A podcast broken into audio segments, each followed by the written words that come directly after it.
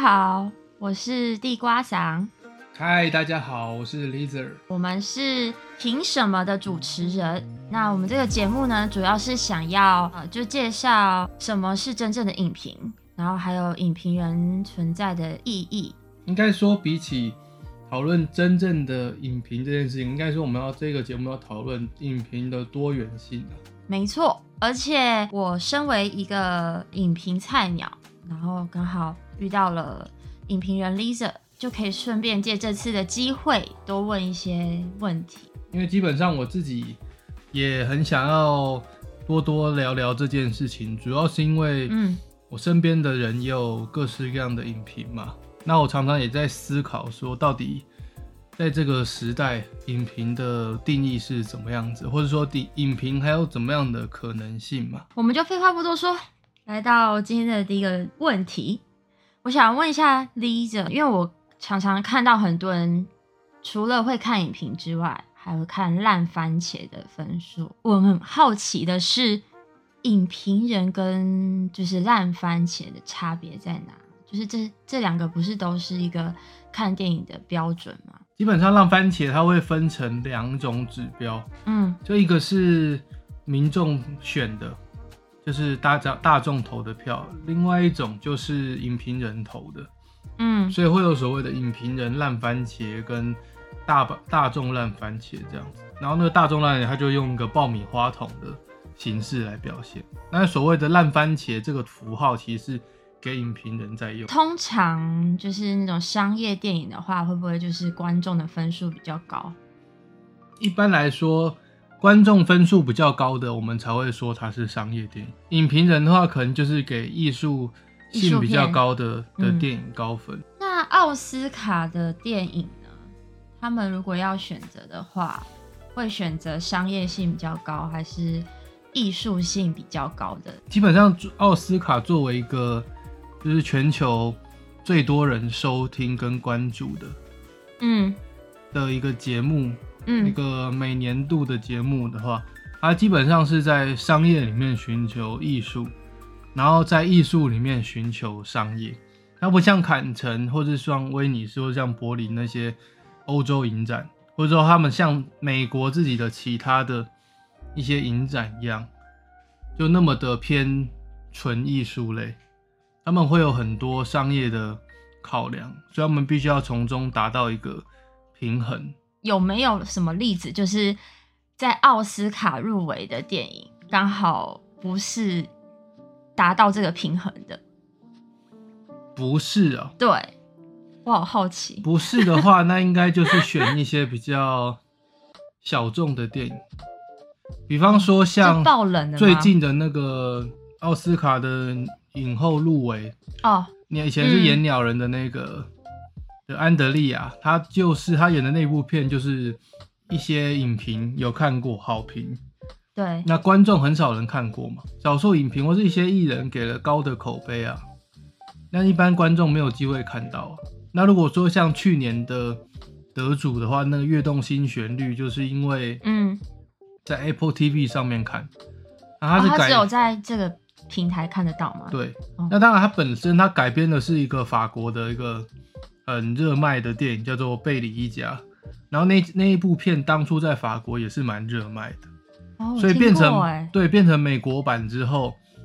他的看过的人就比较多，哦，因为美国观众他们所以他其实在法国已经先有了，有有些有先有法国的版本嘛，后来才出一个美国版的。对啊哦就比如说像最近的那个那个汤那个汤姆汉克斯演的那一部片嘛，啊那个就是从改编那个欧洲的那个明天别再来敲门，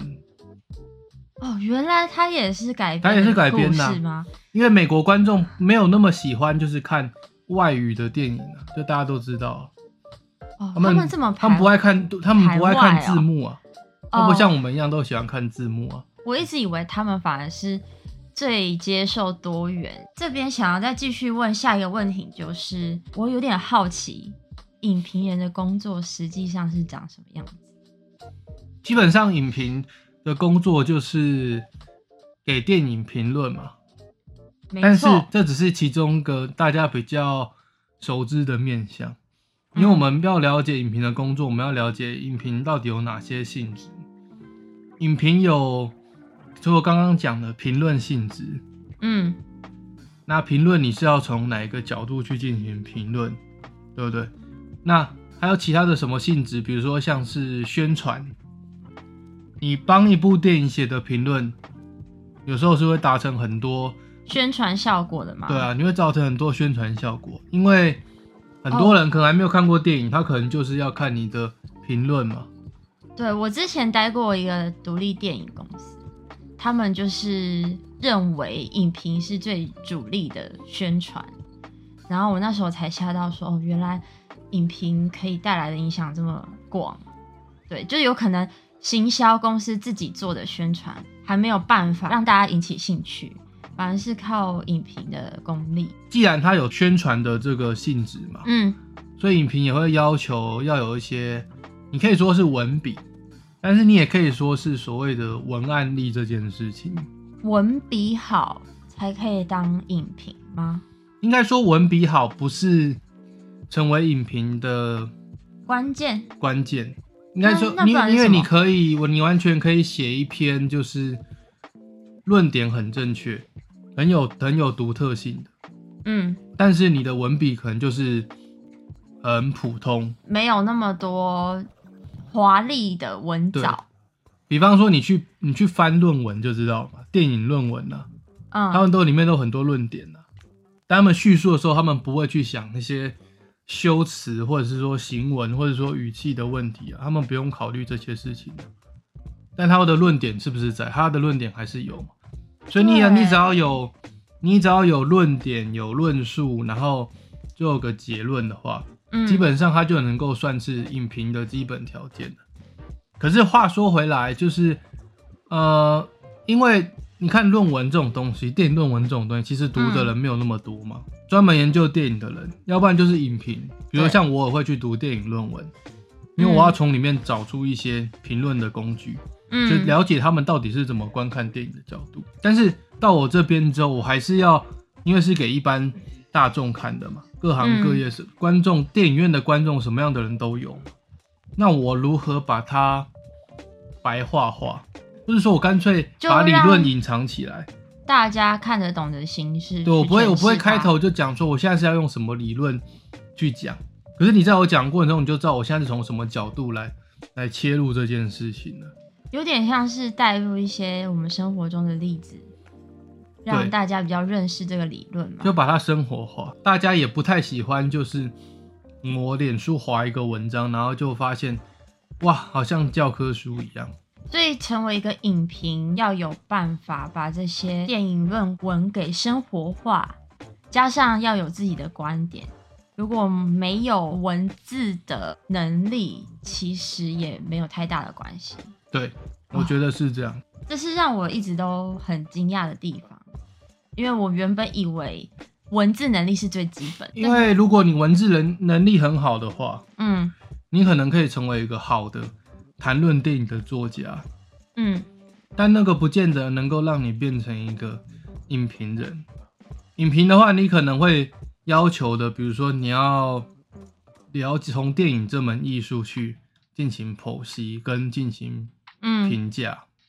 反正就是要有办法深入电影的，而不是只是在呃表面上去用文字带过。应该也不是说用文字带过，比如说他可能会很专注的用他的文笔去写这部电影对他的感给他造成的感受，哦那可能也写得很好比。较抒情一点。他可能变成关于电影的一篇散文或是哦诗歌。对，那这样的话，有时候你就会发现，他在宣传的功能有时候其实比所谓的影评还要好。别人看不到的地方，有时候也会变成一种，它也有时候也可以是私人的啊，因为你有时候你看到一些东西，是因为你自己有某样的经历，然后你从中看这部电影里面可得到的某一种共鸣，你把它写出来之后，发现哇，有很多人也有这种共鸣。那这种时候，你并不是从一个观点，或者说你这个观点是比较主观性的、私密性的，你可能会进入到另外一个呃某一种主题，比如说家庭，嗯或者说其他的这种在电影的写作的影评的写作面也是一个切入的方式。所以就是跟自己个人经历连接的都叫散文，而不是影评啊。我觉得基本上还是要看你有没有就是扣着这部电影。你有时候哦我现在可能我前几句讲的这部电影，对不对？对，然后再来我就全部都是在讲我自己的事，我的事情的，哦，或是说我从就直接谈从这部电影里面衍生延伸的东西了，这样你就会离开这个这个电影。我刚刚就想到说，呃，你刚刚讲就是个人的经历会是散文，但它也可以是一个观点，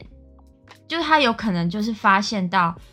别人没有察觉到的观点，但他可能自己不会意识到这是一个新的东西。对，所以我觉得这两者关键在于关键在于你发现了之后，你要怎么去涵盖吧。去拓去延伸它，就是把它就是把它弄得更深。哦，我持续深入探索。那有时候你可能想想出来的是一个呃发散式的，像我就是一个蛮发散式的人，所以我经常要做的选择是，嗯，我要决定我这篇文章是要写发散式的，或是深入式的。因为有时候发散式的话，你可以得到一个关于一部电影可以有更广阔的面向。意思是说，呃，这部电影的音乐演讲啊，嗯然后剧情也讲啊，然后摄影也讲，这叫发散式吗？对对对，所以深入式的话，就是针对这个，譬如说好了，针对这部电影的音乐去深入，然后甚至呃延伸到这个音乐的历史跟如何影响到这部电影。对，尤其最好的地方就是，如果刚好这部电影你抓到的这个这个元素是嗯。跟这部电影是超级相关的，比如说像最近的那个马林的那个，艾索普。对马林艾索普那一部，就是如果你是从女指，对，如果你是从音乐的角度进去分析的话，嗯。或者你你有办法解读出他的手势的情感的话，那你去谈一定是去一定是谈的比用其他角度，比如说从他的服装去谈吧，然后服装可能也会透露出一些资讯吧。就透露这个人的个性对啊，比。如说在访谈中他的服装是怎么样子，他的肢体语言的这些东西其实都可以分析，所以大家都可以谈电影。可是电影要谈的很深入的话，就要看你拿你准备的专业是东西，就是哪一种专业，然后刚好遇到这部电影的时候，它适不适合你？所以，嗯，呃，它其实是一个我自己觉得影评有趣的地方，就是在这里。这样可以延伸出很多元的观点，因为每个人，甚至是每个专业领域的人观察到的。尤其现在，基本上现在影评的形式其实很多样性。我们刚刚前面谈的大部分都是说文字影评嘛，主要是因为你大部分你就算你要拍影片的人，你也要写一个文案吧，脚本之类的东西。嗯，对，所以文字语言在谈论电影的时候是一些是一个很重要的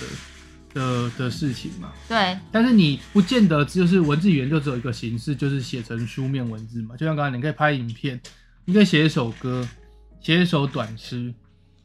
就是用各种的媒体去传达影评也是可以的，对对对，你也可以拍抖音，现在现在最流行的，抖音也可以。对啊。重点就是你有没有办法在你选择的形式里面做到把你的论点讲出来。但我自己觉得抖音，我自己个人反而会认为这不算影评哎、因为我觉得短影音就算再怎么精华好了，就是有把很多的想法塞入里面，还是只是重点而已，嗯，就他还没有办法去完整的分析一部电影。所以我觉得，呃，用影片的形式的话，可能至少也要十分钟吧，五到十分钟。嗯，我觉得才叫一个影评我觉得还是要看个人功力啊。哦。因为有时候有些人不是看完电影之后就可以一语道破嘛，然后你就觉得说啊，对啊，这部电影的重点就是这个啊。比如说，哦，真的啊，对啊，比如说什么？比如说你看那个《疯狂副作用》啊，啊，他看完就跟你说这是什么电影，他问那别人问别人问他说这是什么电影，那他就说 Eat Rich，就是吃富人啊，就是 Eat Rich 就是现在最流行这几年最流行的一些就是流行用批判有钱人。啊，然后就在里面恶整，在片里面恶整有钱人，或者是让他们出洋相，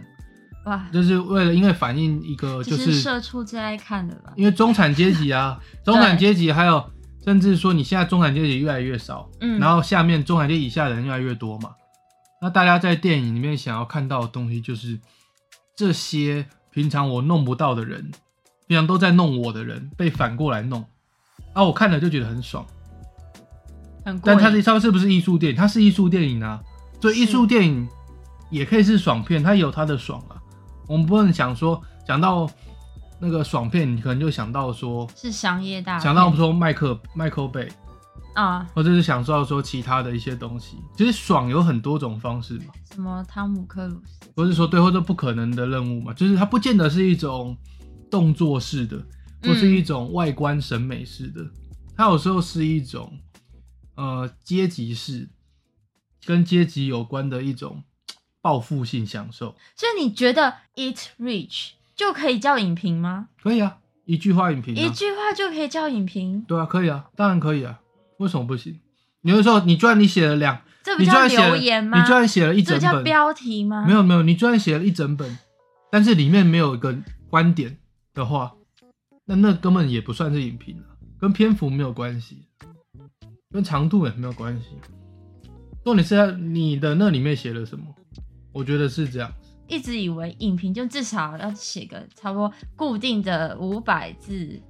到七，呃，就是就是我自己给自己的标准。哦，没有啦，但是写固定的字数的话，确实是有、有练习写文章的能力，啊，就是你可以练习你的的文章能力。对，懂，像我写也是，我以前我也是那个五六千、三四千，都有以前都有在写，然后这几年开始慢慢越变越少，压缩在两三千内，因为我发现我就是需要嗯，把我的那些想法持续的去做精简，这样子，等于说你在压缩它，你在做一个压缩的动作，但是这会是一个漫长的过程，就是你要，人家都讲说好文章是修改出来的嘛，那就是要一直去修饰跟对润稿。对，那大部分我们现在的这个社会、这个生、这个产业生态不太有机会做这种事情嘛，因为你你要与时俱进啊，就是应该说你要一篇一个电影，你这一周出来，你看嗯完了，你想要多久写完？一个月后吗？还是这时候电影都下档电影都下档了啊，片商表写了也没用啊。问号是不错啦，等我们发 DVD 的时候，对我们可能有点用。哦，我的意思是说现，在也没有 DVD。对，我说我的意思说，影评当然有一个就是，好啊、我现在我不管我什么时候写嘛，很多老片我也写，我也照写嘛，对不对？。对，然后就觉得说，我现在这个观点，我还是能够不论隔多久，我能够去回忆某一部片嘛。对，但就像我前面讲的一样，影评它也有所谓宣传的性质，嗯，就是要赶在就是不论你喜欢或不喜上欢，你也可以说哦，那我就慢慢写啊，那当然也可以，这也是一个影评啊。所以说，比如说像那样电影，嗯他们就是他们就是会开一些专题，那些专题是一个主题性的专题，会找一些比较旧或是一个主题包含的的不论新旧的片，他就不就不用去争，就是说院线片一定要马上回应，懂了。马上回应我那么就就要给短评来回应就好了，那样短评来回应就好了。嗯，其他我们有一些主题，这些书出成杂志，这些书以后十年后、二十年后都还是有阅读家，因为它有一个主题性在。嗯那像报纸呢，就很难说了吧？现在为什么大家都不读报，大家都网络上看新闻，或者说很多纸媒都已经转型了？因为发现资讯不见得要纸化，现在都线上了，电子。对啊，嗯而大家会想要收藏的就是具有无时效性的。那我觉得这样可以总结出一个结论，就是应该说影评现在可以变得更多元，所以它是分众的，分众的，对，也就是说，呃，每个人都可以找到自己喜欢，就比如说有些人就是他写他看电影的方式就是，我看到这个我就看到哇性别不平等，玻璃天花板，嗯。会，看到很多可能是那个性别的问性别议题，对。他每部片他都这样写，对，对，然后我看变形金刚我也这样写，我看我看那个什么，我看诺兰的星际效应我也这样写，也这样写，我看每一部片我都这样写，那它就是它就会形成一个招牌，它就会形成它的特色。所以有有想要参考性别议题电影的人，就会去关注他的粉砖之类的。然后比较喜欢看影片的人，就会去看什么短影音，或者是呃五到比如说看超立方的啊。对吧？我也会蛮常看超立方的，因为我觉得他的影片都做的很厉害。很精致。对，影评人就是通常一个礼拜都要产出多少篇影评？就看你啊，看你基本上、每个人都不一样。看你的，因为很因为基本上就是做影评，我觉得百分之就我听到的而言，嗯百分之九十的都是副业啊，就是你有个主业，然后你外面再做一个影评。所以在台湾基本上没有全职的影评人，对，但就有有，但是就是少嘛，很少嘛。可能因为你你基本上你要想一个问题，就是嗯我做出来的这些内容，嗯我要怎么去回收它？我可能是如果我有足够的专栏，或者我跟足够多的媒体合作的话，嗯，对，我就可以回收他们。这个全职的影评人，他有可能身兼媒体人，他可能因为他也要包装自己，是啊然后让自己他可能是多一点专栏可以写，对，所以你你依据他不同的身份，跟个人特质。对他就会可能也会影响到他的音频。你会觉得影评是如何影响到自身生活的？像我的话，我自己觉得我开始写电影心得，就是我尝试呃分析电影，然后变成影评之后，我看电影就会去关注到平常不会注意到的地方，比如说。呃，在他这个时间点用什么蒙太奇的效果啊、镜头啊，或者是他有在转场的时候特别用什么乐器的配乐，对，就是这是让我呃影响我最深的地方。然后就有点好奇，Lisa，当你习惯你看电影的时候，你都会去注意去拆解它的时候，你就很难看电影觉得说享受在其中吗？呃，应该说很难享受其中嘛。我觉得反而是比较享受吗？更容易享受其中，哦但是你也会变得更，可能会变得更苛刻，就是你会觉得说哇，这么基本的东西，为什么这个点他没有注意到，那个点他没有注意到？要求更高对哦。你就像遇到你很，当然你遇到更好的，你会更享受，因为你会觉得说哇，好妙哦，他竟然想得到这种东西，他竟然有处理到，有处理到这个，所以你觉得一部好电影，就是是会让你整个沉沉浸在里面的，就是不会跳出来去分析说怎么有这个问题。应该说一部好电影的话，嗯它会有我们基本上很少遇到那种就是完百分之百完美的，对可是只要有些地方它处理的够好的话，嗯，那你就会觉得说它应该是那个很高分的高分的电影。那我这边好奇问一下 Lisa，你的品味是比较喜欢哪一种类型的电影？基本上我比较喜欢科幻或者是恐怖类的，像我喜欢的是科幻跟恐怖类，对，可是没有这么多片这种片的时候怎么办？我要么是我自己去找很多这种片写，要么就是我必须要去关注其他的类型，哦，然后用别的方式。所以这是这是另外一个议题，就是说我们在看电影的时候，我们用多少工具来有助于我们去看电影。而且当我们讲到电影的时候，其实电影是一个整体。嗯你看电影史，它做一些比较分的比较细的专门的电影史，它去写，它一定是把各种类型的电影都放在里面，长片、短片、实验的，嗯，或者是说商业的，然后各式各样的类型，它全部都说这些是电影。我们会分析跟评论的电影，不一定是自己喜欢的类型，但这就是影评，这算就是就影评就是要关注多元我自己觉得是这样子，哦。那因为你要爱电影，你就是要爱电影的的全部的全部。呃，假如像我好了，因为我我就是一个影评菜鸟嘛，嗯，然后我之前呢，呃，就是有被其他人询问说，我比较喜欢什么类型电影，但我发现我并没有很知道自己喜欢的口味在哪。那像我这样的人，是不是必须要找到，嗯，就等于是自己的喜好，才比较能产出一个好观点的影评？我觉得基本上可以，就是把电影史拿出来看，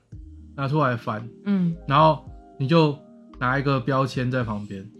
然后你就去看说哪一些部分你最有兴趣，哦，就你读到你觉得就直接把论文特别有趣的地方不是论文，就 电影电影史的电影书，史哦，就是有些那种什么简要电影史，或者是说大本的那种什么世界电影史，你就拿出来，然后开始看，然后开始觉得哎、哪些好像比较有趣，然后你就比较想翻到哪一页。这 样对，然后你就你就知道你对哪一些类型的电影比较有趣，而且哦。当你慢慢了解这些东西之后，你就会发现原来很多新的电影它其实是从一些旧的电影演变过来的。所以我很推荐那个马克辛库斯的的电影的那个纪录片电影，叫什么？它叫做电影的故事。电影的故事，对，他就是在哪里可以看得到？你可以在博客来上买到 DVD。哦，然后是你会发现，你看他去讲，因为他是电影史研究者，然后但你会发现他在讲的时候非常有热情的去讲说电影之间怎么变化，变化来变化去，谁受到谁的影响，然后在某一个时期哪边有什么样的电影的运动，然后这个又如何影响到后面的的事情。等于就是一个历史课本，对，电影史。即便它现在已经变得这么不同了，但是它还是有以前传承下来的某一种精基基因或是精神在里面。生生不息。然后你就会觉得那些拍出烂片的导演真的是很该死，就是 前面已经有这么多，大家的已经有这么多传统在前面了，哦，你为什么？这么多宝藏给你去汲取，你为什么还是失败？而且你还是失败在不是实验性的事情上面。而是呃，已已经是有在参考了，已经有但还没 know-how 了做对，就是没有做出来。对，因为有的导演真的是这样，就是他觉得 I don't give a fuck，就是我不关心以前有哪些以旧的电影？反正他们都死了，他们都是旧的电影，没有人在看。事实上并不是，并不是这样。哦，可能有些导演就觉得自己想出的东西是新东西，但其实以前都做过，想过做过，而且也有然后然后这个。导演就就是又呃没有去做研究，然后就拍出一个就是这样烂啊。片。就是刚刚讲那么多影评的形式，但是我们要怎么靠影评赚钱？嗯，这是我最关心。基本上你要找到能够跟宣传一起平衡的方式啊。意思就是就是有办法可以搭配片商最近在宣传的电影，嗯，这样的话就就可以是一个维生的方式。或是你自己要，你自己要在媒体的方面，你要有足够多的合作对象。哦，反正就是要有足够多的管道。嗯，然后就现在的话，因为现在都是网红时代嘛，对，你可能就要往那个方向走。但是你还是我自己觉得，就是你可能还是要偶尔想一下，就是你自己想要做的东西到底是什么。就像我刚刚前面讲那个，你的招牌到底是什么？我是觉得基本上你要一边了解，就是现在发生的什么事情，或者现在年轻的观众或者年轻的读者，他们可能对什么样的文体、嗯怎么样的的文案形式比较感兴趣。嗯，对，那但是你同时又要保持你的的定见，就是你的招牌到底是什么，所以这两个之间也是要做一个平衡，就跟奥斯卡需要做平衡一样。哇，这是今天最棒的结尾，感谢我们的 Lisa，让地瓜嗓学到很多。谢谢地瓜嗓的热情提问。不会，那如果呃今天听众喜欢我们的 podcast 的话，欢迎大家就是到呃各大平台分享，分享到你们自己的社群。然后呃我是就在学习影评的新兴影评人，叫地瓜伞，然后他是 Lisa 的海底影院。然后如果呃喜欢我们的话，也可以追踪我们的粉砖，追踪我们各自的粉砖，然后就可以就是可以看呃我们最近看什么电影啊，然后一起来讨论这样子。然后如果你有什么问题呢，也欢迎私讯我们，我们都会去看，然后不断的更新我们之后的内容。那今天就到这边喽，谢谢大家，谢谢。拜拜。